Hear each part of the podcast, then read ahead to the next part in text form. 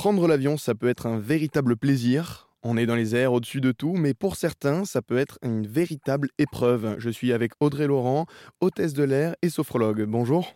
Bonjour, bonjour Sacha. Vous organisez des stages pour désamorcer la peur autour de l'avion.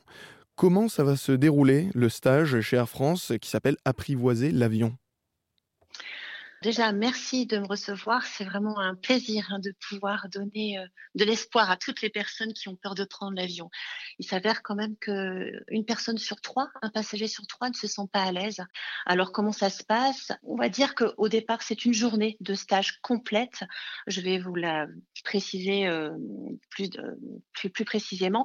Mais en amont de ça, on prend la personne dans toute sa globalité et il y a un entretien avec un psychologue au départ, ce qui permet de déposer, déjà d'étayer un petit peu pourquoi la personne aurait peur de l'avion. Ensuite, il y a ce stage qui dure une journée entière avec que des intervenants qui sont des navigants. Donc, nous avons des hôtesses de l'air et des stewards qui ont expliqué leur part du métier et montrer qu'au-delà du sens du service, il y a des compétences en termes de sécurité, de secourisme qui font que le passager n'est jamais esselé dans cette cabine. Et ensuite, vous avez euh, les pilotes. Alors là, c'est on peut se permettre de poser toutes les questions possibles et imaginables, tout ce qui crée la peur dans un avion. Le pilote est là pour y répondre et expliquer, donner des explications fiables qui vont au fur et à mesure enlever toutes ces peurs, quelques briques de peur comme ça. Et entouré de, de, ces, euh, de cette expertise aéronautique, il y a un sophrologue en amont qui explique pourquoi est-ce que ces personnes peuvent ressentir du stress et comment leur expliquer pourquoi il y a toutes ces tensions et ces ressentis mentaux et physiques qui peuvent être insupportables pour quelqu'un qui a la phobie de l'avion et surtout lui donner des outils pour pouvoir les gérer. Ce qui fait qu'en fait, pendant ce stage, on, passe par plusieurs portes d'entrée.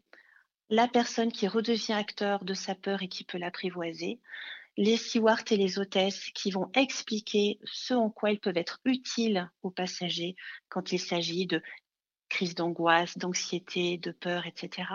Et les pilotes qui ont expliqué cette synergie entre le pilote et l'avion qui fait que pour nous, ce n'est pas naturel de voler dans un avion, mais pour l'avion, lui, c'est absolument naturel et le pilote l'explique très très bien.